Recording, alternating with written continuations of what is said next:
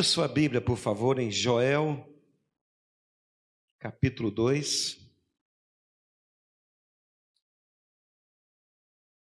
Quero falar nesta manhã para nós, ouvir com os irmãos, a respeito do avivamento bíblico. Eu creio, irmãos, que nós ainda vamos experimentar um avivamento bíblico em Goiânia, no Brasil, nas nações. Eu creio nessa verdade. E eu nasci num mover muito precioso aqui em Goiânia, em 1980.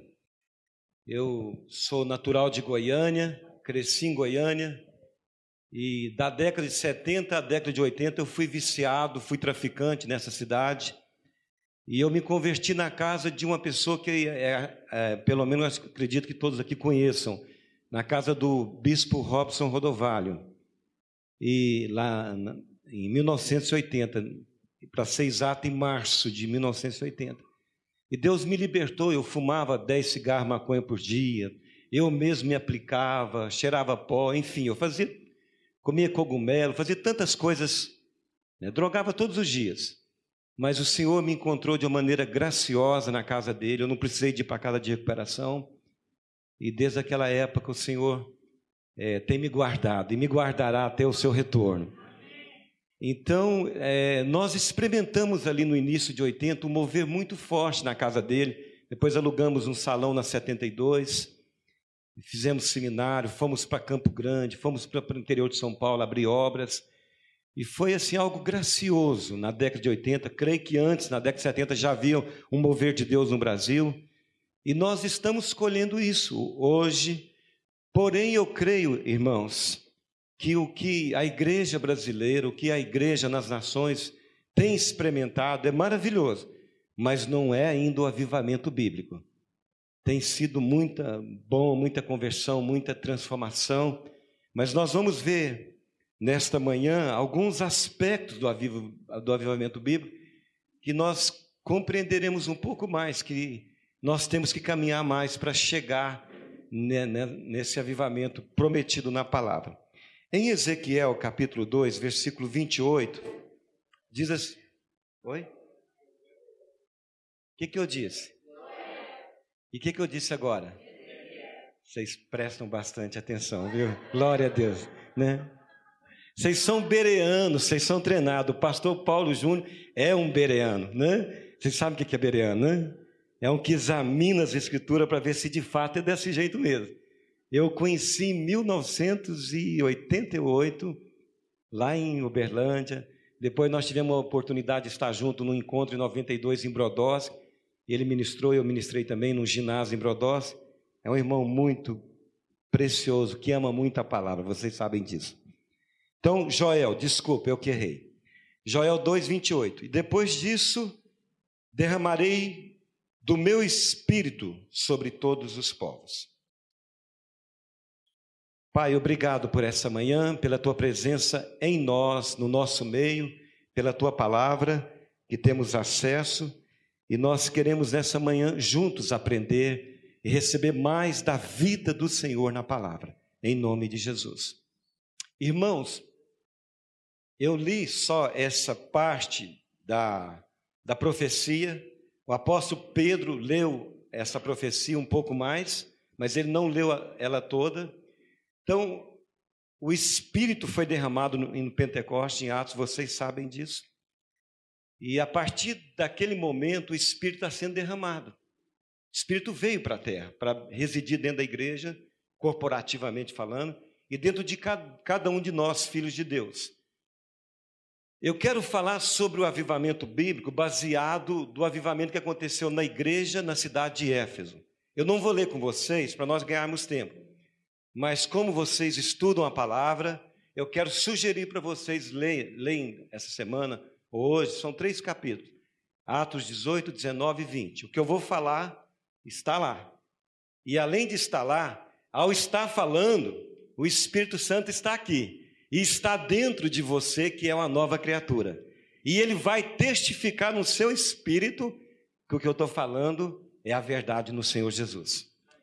Então, o avivamento aconteceu naquela cidade, uma cidade populosa, segunda maior cidade do Império, do Império Romano daquela época, né? uma cidade que tinha uma das sete maravilhas do mundo, que é o templo da Diana, o templo da Artemis. E, e Paulo foi para lá e aconteceu um avivamento. Então vamos ver como é que os sinais que precedeu esse avivamento. Primeiro, o avivamento aconteceu lá porque aconteceu pela vontade de Deus e no tempo de Deus. Foi o tempo Cairós de Deus que veio o avivamento sobre a cidade de Éfeso, sobre aquela igreja que estava começando naquela cidade. Começou no céu, meus irmãos. Não começa na terra. Nenhum avivamento começa na terra. O avivamento começa no céu. Parte de Deus. É verdade que há uma conexão do céu com a terra. Em todo avivamento, o céu e a terra se unem. Mas tudo começa em Deus, começa no céu, começa pela soberania de Deus. E Deus move em nós, seus filhos. Nós que temos livre arbítrio, começamos a buscar Deus, a clamar ao Senhor. Então Deus é o tempo cairós de Deus. E aí Deus traz o avivamento e seus filhos são despertados para clamar para que o avivamento venha sobre a terra. Isso aconteceu na história da igreja, aconteceu em Pentecostes, até no Velho Testamento, que é figura lá em Israel, aquela situação desagradável que eles passaram, mas tudo tinha uma conexão primeiro no céu. O tempo kairos, o time de Deus. E nós cremos que nós vivemos no tempo de Deus. Começou lá no Pentecostes, amém, meus irmãos? Nós vivemos no período, né? Jesus já se manifestou na plenitude dos tempos. Então, o avivamento acontece no tempo kairos de Deus. Segundo, o avivamento acontece quando líderes né, e a igreja estão debaixo do governo de Jesus Cristo. Jesus é o cabeça. E isso aconteceu lá em Éfeso. Jesus, Jesus foi cabeça na vida do apóstolo Paulo. Jesus foi cabeça na vida da equipe do apóstolo Paulo. E Paulo encontrou naquela cidade doze homens. E o número 12 na Bíblia, é, é, ele tem ele tem a figura de governo. Doze tribos de Israel, doze apóstolos, o número 12 fala de governo. E Paulo estava debaixo do governo de Jesus Cristo. Paulo era um homem controlado pelo Espírito Santo. Vocês conhecem a história de Paulo lá em Atos 13. Ele partiu de lá com Barnabé para fazer missão, mas debaixo do, de uma palavra do Espírito. Naquela igreja, o Espírito Santo controlava a liderança e a igreja. E o Espírito Santo sempre leva o líder e os liderados para estar debaixo do governo da cabeça que é Jesus Cristo. Você diz amém? amém? Então o avivamento aconteceu porque o governo de Jesus estava lá. Jesus de fato era senhor daquela equipe, daqueles homens. O avivamento também aconteceu lá, meus irmãos, porque aquelas pessoas tiveram fé viva para viver as realidades do batismo, dos batismos bíblicos. Nós vemos ali três batismos bíblicos. Primeiro, Paulo encontrou aqueles homens, eles apenas conheciam o batismo de João, era a experiência deles. Eles praticavam o batismo de João. E o batismo de João é um batismo muito importante, é bíblico. O batismo de João fala de arrependimento de retorno para Deus.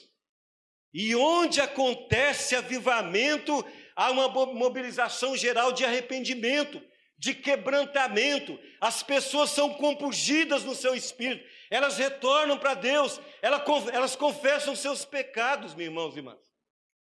Então, eles tiveram fé para viver a realidade do batismo de João. E eu creio que o avivamento vai vir para Goiânia. E nós temos que ter fé para viver essa realidade diariamente. Nós precisamos nos arrepender. Hoje de manhã eu falei, nós tropeçamos muito facilmente. Há um velho homem que habita no, em nós, um corpo mortal, uma carne que inclina sempre para as obras da carne e luta contra o espírito. Então a gente erra no olhar, erra no falar, erra com motivação. Muitas vezes a gente está falando uma coisa para as pessoas, mas os motivos são outros erra em atitude, erra em ação. Então, onde vem avivamento, o povo anda em arrependimento. Isso é o sinal que precede. Outra coisa, um outro batismo que eles experimentaram, eles foram batizados em nome de Jesus Cristo. lá, lá em Éfeso, Paulo os batizou em nome de Jesus Cristo. É outro batismo importante que nós temos que vivenciar para experimentarmos o avivamento.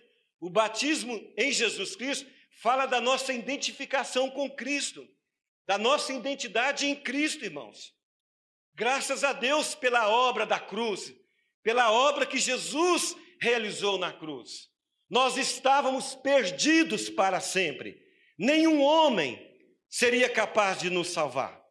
Moisés, Davi, Daniel, nenhum, Paulo, né? o Verbo se fez carne, Jesus se tornou homem né? e nos resgatou para Deus, nos trouxe de volta para o lugar da onde nós nunca deveríamos ter saído.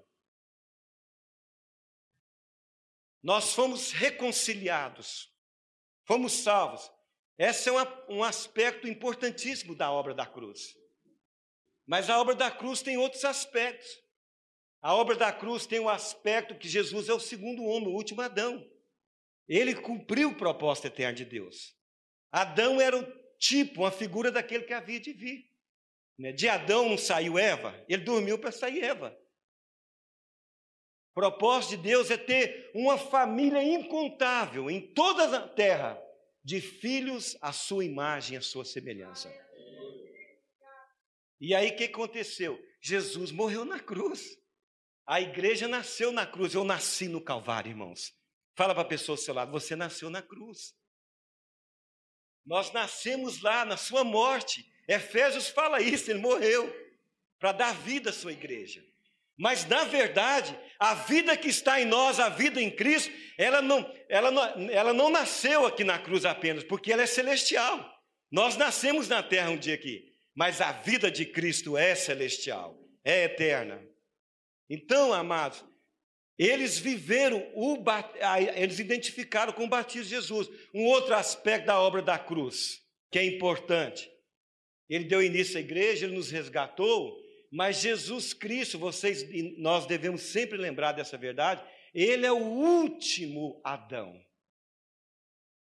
Ele é o último Adão. Todos que nasceram até Jesus e todos que vão nascer até o retorno de Jesus, nasce na carne, no sangue, nasce em Adão, não é, pastor?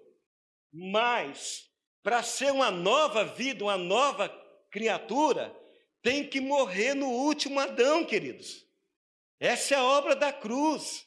Lá na cruz, todos têm que morrer nele. Do lado de lá da cruz é que nós somos nova criatura. Do lado de lá que tem, tem tudo, né, toda a riqueza insondável em Cristo. Mas ele é o último Adão. Não há esperança para nenhum de nós que nascemos em Adão. Nós temos que estar na cruz com ele. Por isso, Romanos fala isso: nós fomos crucificados juntamente com Ele, somos sepultados com Ele na morte do batismo, para ressuscitar e viver uma nova vida nele, meus irmãos. Os primeiros discípulos, quando eram batizados em Jerusalém, sabe o que, que eles faziam? Eles olhavam, não sei se era por Oriente, por Oriente ou por Ocidente, mas fica assim, esse entendimento. Para um lugar eles olhavam. Eles diziam: Eu renuncio ao príncipe da potestade do ar, eu renuncio a este mundo, eu renuncio ao pecado, eu renuncio toda a obra, eu, eu, eu, eu, eu, me, me crucifico contra Jesus Cristo. Aí eles viravam para o outro lado e eu recebo Jesus Cristo, o último Adão. Eu agora estou em Cristo, eu agora vou ser, sou uma nova criatura. E aí eles batizavam, queridos. Então, onde há avivamento, há uma identificação com esse batismo, há, há uma a fé para para praticar a realidade desse batismo, que é a identificação. A identificação é: não mais você vive, querido, mas Cristo vive em você. Não mais eu vivo, mas Cristo vive em mim. Não mais vocês vivem, mas Cristo vive em vocês. Mas teve outro batismo lá. Eles foram cheios do Espírito Santo. Foram batizados no Espírito Santo. Né? Paulo orou com eles, foram todos cheios. Né? que vocês, que nós sejamos todos cheios diariamente do Espírito Santo, que onde há avivamento, há a, a plenitude, o Espírito Santo vem sobre nós em efusão, mas o Espírito Santo também transborda em nós como rios de águas vivas, meus irmãos. As águas não são até os artelhos, não são até os joelhos, não são até os ombros, mas é um rio profundo. Glória a Deus por isso. Onde tem avivamento é isso. É vida de Deus abundante em nós, é vida da palavra abundantemente em nós. Então, onde, lá houve fé para viver as realidades do batismo.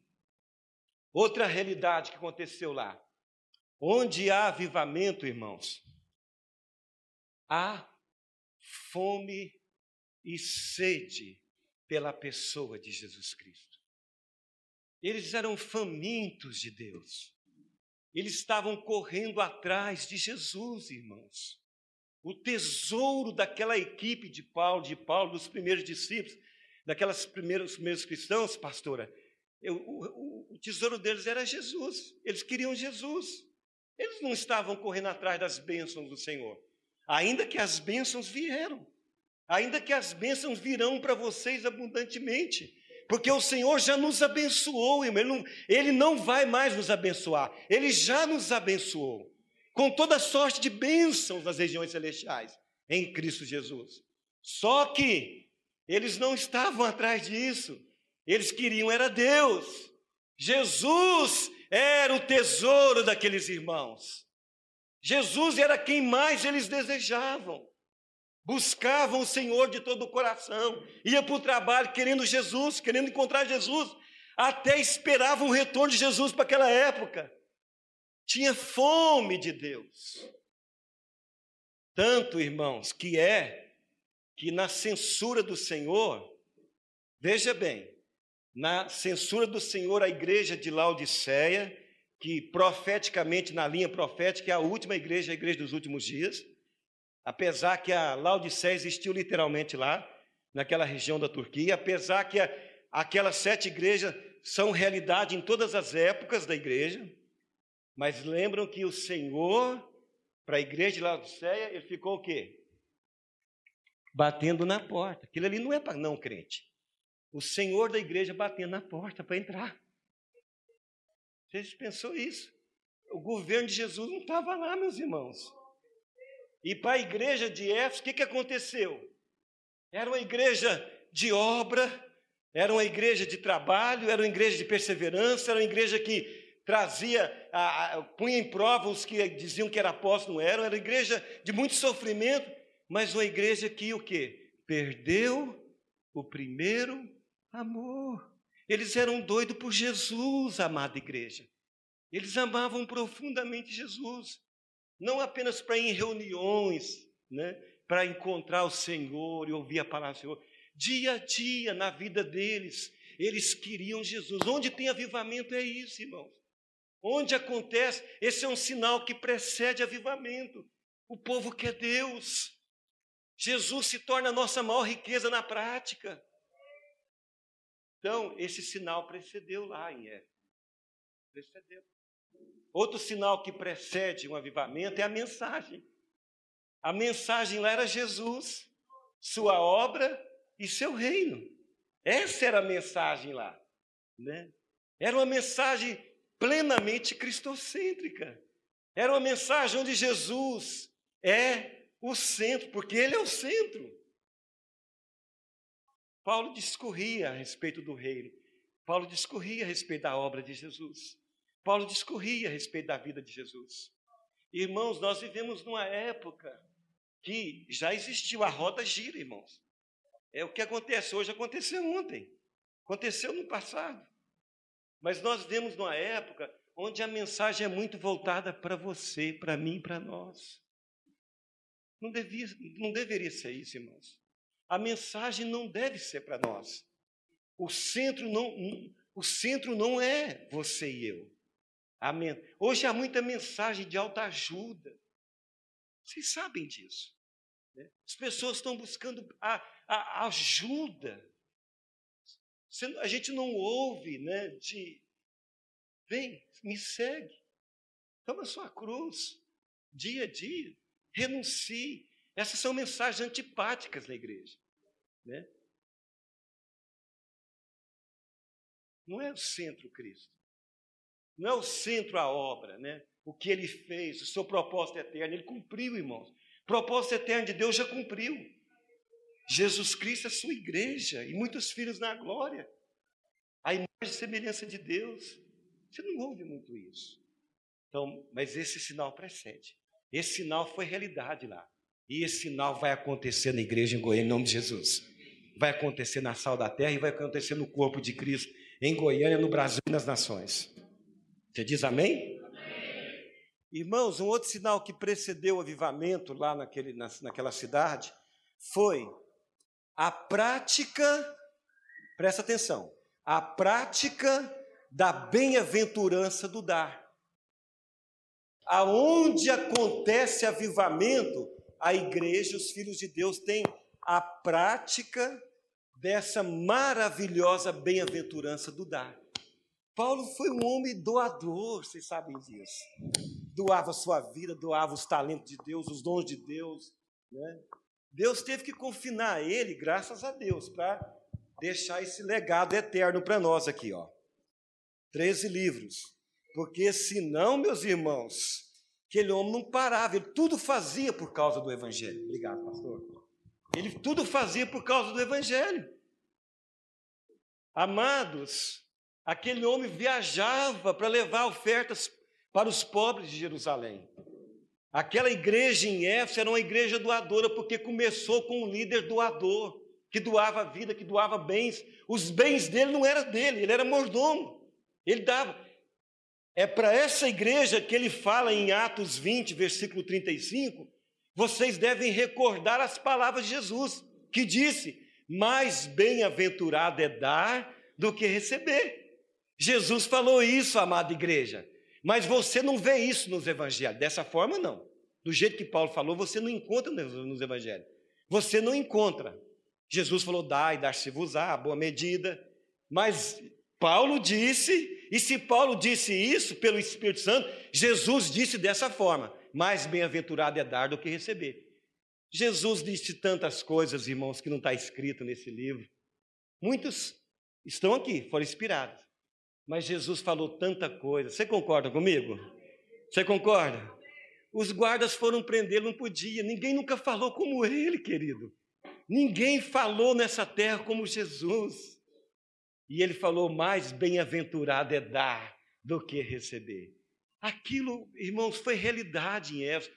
Espalhou para as igrejas da Macedônia, da Caia, para, para as igrejas de, ali da, da região da Ásia, também da Europa. Eles praticaram isso. Vocês conhecem o texto lá em Coríntios, onde as igrejas lá da Macedônia de Tessalônica, eles rogavam com insistência para dar. Para dar. Vocês conhecem a história de, de, de Atos, lá Atos 2, que davam fazenda. Não é apenas o ministério, os da lenda, havia uma reciprocidade. Eu passo para você aquilo que eu tenho recebido do Senhor, você passa para mim, mas também o dar generosamente no aspecto material, irmãos. Aonde tem avivamento, nós nos tornamos livres para dar. Nós damos. Somos mordomos fiéis, os, vivemos na, na, naquilo que Deus nos dá, mas nós somos livres para dar. Nós abençoamos, porque esse é um sinal que precede o avivamento. E hoje nós vemos, desculpa dizer isso, eu falo porque isso é uma realidade nossa. Há muitos de nós né, ainda somos, sim, egoístas. Pensamos só em nós e nos que estão mais próximos de nós. Mas esse sinal precede nós começamos a praticar a bem-aventurança do dar. Quantos querem viver essa realidade? O nosso Deus é o mal doador. Agora vamos ver os resultados do avivamento. Primeiro, céu se abre, céu fica aberto. Ah, irmãos, muda, muda na sua casa, muda na sua vida, muda na sua família, muda nos cultos. Às vezes a gente vai reunir tem tanta resistência, não é? Até o céu se abrir, isso na vida pessoal, na sua devoção, isso em grupos, isso nas reuniões. Às vezes o céu se abre, às vezes o céu está fechado, custa se abrir. E às vezes tem reunião que o céu nem se abre. A gente volta para casa, né? E a gente está tão acostumado que o culto é para nós, é o culto hoje não foi bom. Eu não senti Deus, né? O culto não é para mim, não é para você, o culto é para Ele. Nós nos alimentamos, nós ouvimos palavra, nós somos edificados, mas o culto é para Ele. O serviço é para Ele. Então, amados, o céu se abre. A Shekinah que está dentro de nós, que desceu lá no tabernáculo, que desceu lá no templo com de Salomão, que nem o sacerdote podia entrar para ministrar, porque a glória estava lá, nem Moisés entrou. Essa Shekinah que já está dentro de nós, e essa Shekinah que vem também sobre nós, ela permeia sua casa, seu local de trabalho abundantemente, as reuniões. O céu se abre, queridos. Outro sinal, outro sinal tremendo que acontece são os sinais e os milagres. Hoje a gente vê tão pouco, mas aí começa morto ressuscitar, porque pode ressuscitar, querido, pode ou não pode? Porque Deus é vida e Ele pode ressuscitar. Concorda comigo, amado? Cego começa a ver, surdo começa a ouvir, paralítico começa a andar, pessoas com doenças incuráveis são curadas. Oh, meus irmãos, que isso venha para vocês, que isso venha para nós, que não apenas os pastores, todos vocês sejam usados, esses, sinais seguirão os que creem, e você é um que crê, porque você está aqui hoje, você crê. Outro resultado do avivamento que aconteceu lá e vai acontecer aqui também. A separação da obra de Deus da obra do homem. Há um divisor de águas, irmãos, entre aquilo que é de Deus e aquilo que é do homem. Entre aquilo que é o verdadeiro cristianismo e aquilo que é religião. Lá tinha judeus ambulantes, praticavam exorcismo, expulsavam demônios, Fazia acontecer e acontecia. Mas quando o mover de Deus veio mesmo, avivamento, eu conheço Paulo, eu conheço Jesus, mas vocês quem são? Há um divisor. Hoje nós vivemos numa época, irmãos, que nós muitas vezes não temos discernimento espiritual para ver isso aqui é de Deus ou isso aqui é do homem. Isso aqui é unção ou é carisma. Mas no avivamento, irmãos, há uma separação clara da obra de Deus, da obra dos homens. E aquilo que permanece é a obra de Deus. A obra do homem vai passar, mas a obra de Deus permanecer, permanecerá de eternidade a eternidade. Você diz amém? Outro resultado: o temor do Senhor, o engrandecimento do nome de Jesus, a exaltação do nome de Jesus e o crescimento da palavra de Deus. Foi isso que aconteceu na cidade de Efésio veio temor de Deus sobre todos. O nome de Jesus foi exaltado e a palavra do Senhor crescia e prevalecia. Crescia e prevalecia. Isso vai acontecer, irmãos. Vai começar aqui, ó, dentro de nós. Nós vamos começar a andar mais no temor do Senhor. Sabe por quê? Deus está aqui, ó, irmãos, está dentro de nós.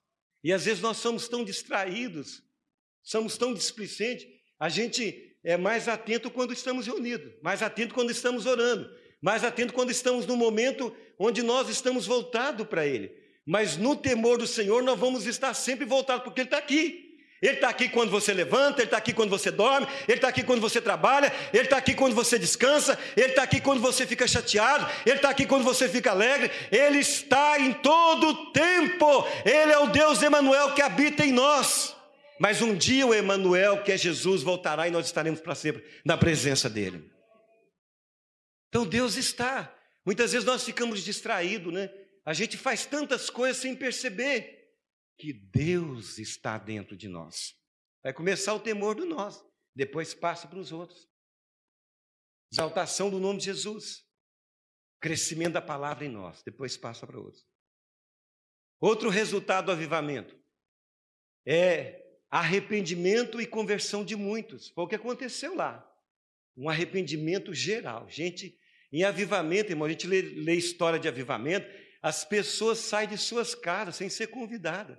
Na década de 80, aqui em Goiânia, na 72, eu falo porque eu vi isso. A gente evangelizava, fazíamos teatro, fazíamos alguma coisa. Mas vinha pessoas que nós evangelizávamos, vizinhos, apareciam, irmãos. São atraídas pela presença de Deus. Leia história de avivamento, você vai ver isso. Pessoas vêm, vêm de qualquer jeito, às vezes bares perto, prostíbulos perto, elas vinham até mal vestidas, bêbadas, mas vinham arrependidas. Hoje nós temos muitas igrejas grandes no Brasil, graças a Deus por isso. Graças a Deus. Mas no avivamento nós teremos também muito mais igrejas grandes, mas também teremos igreja pequena. Mas teremos um povo verdadeiramente arrependido. Eles vendiam, sabe, aqueles mágicos, venderam suas coisas, vinham mesmo arrependidos e convertidos a Deus. Muitos, sim. Um outro resultado do avivamento foi a formação de discípulos, irmãos. O Senhor nos salvou, somos, nós seremos eternamente ovelhas de Jesus, todos aqui. Ele é o supremo pastor das nossas almas. Você diz amém? Eu preciso ser pastoreado, você precisa, né? Mas o Senhor não, nos salvou não apenas para sermos ovelhas, o Senhor nos salvou para nos tornar discípulos de Jesus. Onde há avivamento, você, você, olha para a pessoa ao seu lado e fala, você, fala para do outro lado, você, nós damos esse passo a mais, nos tornamos discípulos de Jesus Cristo. Que coisa maravilhosa. Então há formação de discípulos. Mas não para aí, queridos. Um outro resultado, sabe qual é? levantamento de ministérios para trabalhar na localidade. Paulo ficou ali discorrendo durante três meses na escola chamada Tirano, formando discípulos, mas não para aí. Depois o que acontece? Levantamento de ministérios para trabalhar na localidade e para saírem, abrir novas igrejas. Olha, querido, pensa agora comigo. Quantos aqui amanhã, né, podem, não importa a idade, Abraão foi chamado com setenta e poucos anos para sair. Quantas igrejas do Senhor Jesus Cristo, denominada Sal da Terra, podem ser abertas em Goiás, em Goiânia, no Brasil, nas nações, porque está acontecendo um avivamento aqui. Vocês estão se tornando discípulos e depois vocês estão sendo levantados como ministérios. Que coisa maravilhosa, queridas. Você pode dizer amém a isso? Amém. Porque isso é propósito de Deus. E por último, queridos, outro resultado do avivamento. Esse você não vai gostar muito, mas eu vou te encorajar. Porque essa é a realidade do mundo espiritual. O último resultado é a oposição. Ela aumenta, queridos. Não pensa que quanto mais cheio de Deus, a pressão vai diminuir, a oposição não. Quando eu me converti, as pessoas até falavam assim: ó, eu não vou mexer muito com o diabo, não, porque depois tem retaliação. Acho que muitos de vocês já ouviram isso aí, né?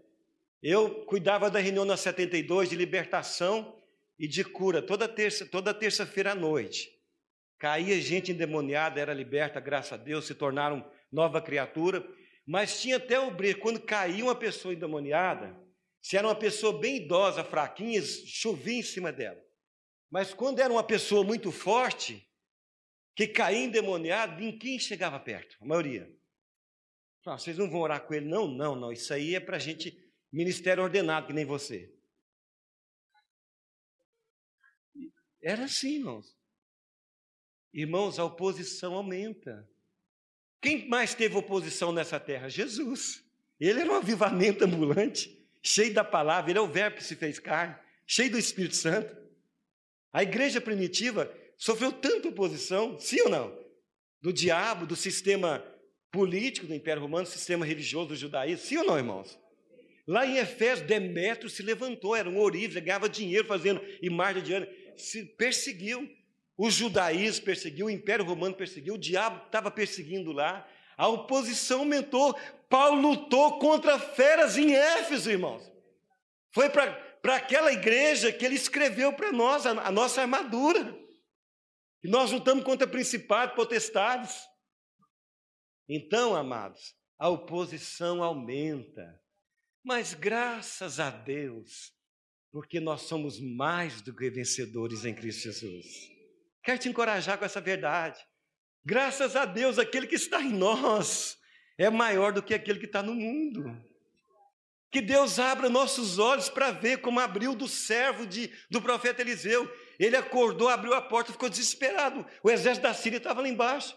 Mas quando o profeta, Senhor, abre os olhos dele para ele ver, ele viu o quê? Carros e cavaleiros de fogo em redor de Eliseu. Irmãos, os carros, os cavaleiros, os anjos estão em nossa volta. Maior é aquele que está em nós. E o mundo vai odiar mais a nós no período de avivamento. O diabo vai manifestar através do mundo, produzindo mais ódio a nós. Por quê? Porque o mundo não, não odiava você e a mim. Odiava, sabe quem? A Jesus. Leia João 7,7. Ele falou: O mundo não odeia vocês, odeia a mim. Porque eu testemunho que as suas obras são más. Quem testemunhou que as obras do mundo são más foi Jesus. Aí ele pegou e nos tirou do mundo, não foi? E quando nos tirou, o mundo passou a nos odiar. E no período de avivamento vai nos odiar mais, mas nós prevaleceremos no Senhor. Ainda que alguns caiam martirizados, né, como aconteceu naquela época, primeiro, segundo, terceiro século, maior período de perseguição na igreja, às vezes a gente não entende, aquele era tão piedoso, tão bondoso, tão santo, vivia a vida em Cristo, mas de repente morreu de uma coisa assim tão ruim. Tem coisas que a gente não vai entender nessa vida. Só vamos entender do outro lado algumas coisas. Tem algumas coisas são mistério. Mas eu posso te garantir: pode cair mil ao nosso lado, dez mil à nossa direita, mas nós não seremos atingidos. Se for, Deus permitiu, porque Deus tem um, algo muito maior que nós não estamos entendendo. Irmãos, avivamento é isso. Vou terminar por causa do nosso horário. Mas vamos nos colocar em pé por um instantinho. Eu quero orar com você. Quero orar com você. Fecha seus olhos. Se você tem liberdade, com todo respeito, se você está perto de uma pessoa que não é sua esposa, seu esposo, mas é um irmão, é, se tem liberdade de pegar na mão dele ou abraçar. Se não tem, não faça, não, não se constrange. Mas vamos estar juntos agora, como corpo de Cristo. Irmãos, esse é o avivamento bíblico. O tempo Kairos chegou, nós vivemos no tempo de Deus. Esse é o momento de nós experimentarmos o avivamento bíblico. É hoje, irmãos, que cada vez mais a igreja do Senhor Jesus, a igreja aqui, a igreja do Senhor em Goiânia, seus líderes e a igreja, estejam debaixo do governo de Jesus Cristo. Que Jesus seja o cabeça na sua casa, na sua família, no seu trabalho, na igreja. Que vivamos em fé as realidades do batismo bíblico. Que você e eu vivamos arrependidamente, meu irmão e minha irmã. Que nós nos identifiquemos com Cristo, porque nós estamos em Cristo. Que nós sejamos cheios do Espírito Santo. A palavra do Senhor diz para nós não embriagarmos com vinho, mas enchermos do Espírito. E o vinho ali não é apenas o vinho natural, não, não o vinho fermentado, a bebida alcoólica. O vinho ali é uma figura, ele representa a, a, a alegria que as coisas terrenas produzem em nós. Irmãos, não devemos embriagar com as coisas da terra que produz uma alegria momentânea devemos nos embriagar, ser cheio da alegria eterna que é o Espírito Santo. Ele é a nossa alegria. Ele é a alegria que foi colocada nos apóstolos, que Jesus disse: a alegria de vocês nunca mais será tirada. Devemos ser cheios da alegria do céu. Que nós tenhamos fome e sede de Jesus. Que você venha para o culto para receber. Que você no dia a dia da sua vida busque ser suprido nas suas necessidades. E eu posso te afirmar: o Senhor suprirá todas as suas necessidades em Cristo Jesus, segundo a Sua palavra. Mas não corra atrás disso, irmão. Seja faminto por Jesus, seja ansioso por Jesus, seja desejoso por Jesus, como foi Davi, como foi Paulo.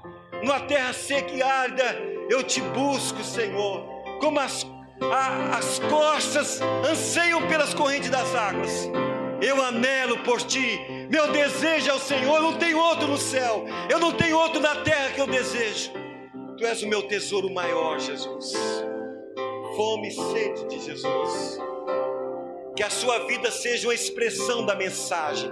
Jesus Cristo, a obra dele e o reino dele, começando em você na sua casa e que você seja um praticante dessa bem-aventurança que Jesus falou: mais bem-aventurado é dar do que receber.